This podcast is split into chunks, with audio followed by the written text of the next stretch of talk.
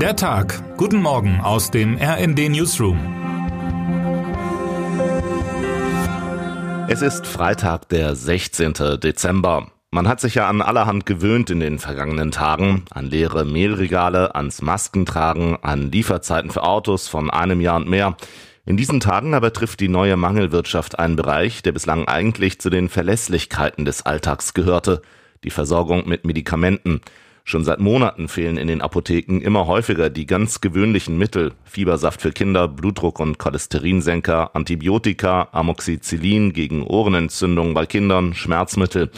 Insgesamt sind mehr als 300 Medikamente derzeit knapp. Die Gründe sind vielfältig. Zum einen grassieren zurzeit gleich mehrere Infektionswellen.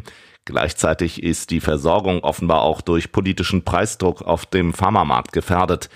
Wir haben bei der Arzneimittelversorgung mit Generika ähnlich wie im Krankenhaus die Ökonomie zu weit getrieben, räumte Bundesgesundheitsminister Karl Lauterbach ein. Da viele der Alltagsmedizinprodukte nach Angaben der Pharmaindustrie durch sogenannte Rabattverträge nicht mehr ausreichend wirtschaftlich produziert werden können, haben mehrere Firmen die Produktion von derartigen Generika kurzerhand eingestellt. So gibt es mit Ratiofarm seit Frühjahr dieses Jahres nur noch einen Paracetamol-Hauptanbieter auf dem deutschen Markt und der kommt mit der gestiegenen Nachfrage nicht hinterher. Die RND-Hauptstadtkorrespondenten Alicia Mentgen und Tim St-Ivani sind den Ursachen für die Misere auf den Grund gegangen und erklären, was die Gründe für den Mangel sind und was politisch nun getan werden kann. Dabei geht es auch um die Rückverlagerung der Medizinproduktion nach Europa. Außerdem soll bei der Vergabe der Rabattverträge künftig nicht nur der Preis, sondern auch die Lieferverlässlichkeit berücksichtigt werden.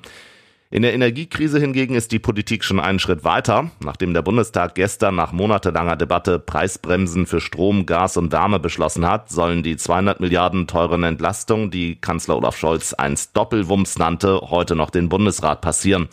Dann geht es an die Umsetzung und da gibt es dann doch noch einige Zweifler.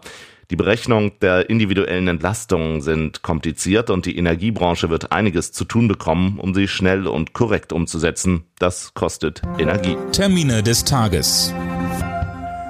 9 Uhr. In München muss heute Ministerpräsident Markus Söder im Untersuchungsausschuss Fragen zur Maskenaffäre in seiner Partei beantworten. Mehreren CSU-Politikern war Bestechlichkeit und Bestechung vorgeworfen worden. 15.30 Uhr. Heute geben das Karlspreisdirektorium und die Stadt Aachen den Karlspreisträger 2023 bekannt.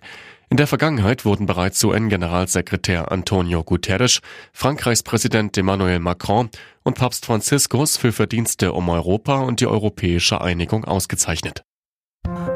Wer heute wichtig wird. Frankreichs früherer Präsident Nicolas Sarkozy wurde im März 2021 wegen Bestechung und unerlaubter Einflussnahme zu einer Haftstrafe von drei Jahren verurteilt. Sarkozy ging in Berufung, heute endet der Prozess. Und damit wünschen wir Ihnen einen guten Start in den Tag. Text Dirk Schmaler, am Mikrofon Tim Britztrup und Tom Husse. Mit rnd.de, der Webseite des Redaktionsnetzwerks Deutschland, halten wir Sie durchgehend auf dem neuesten Stand.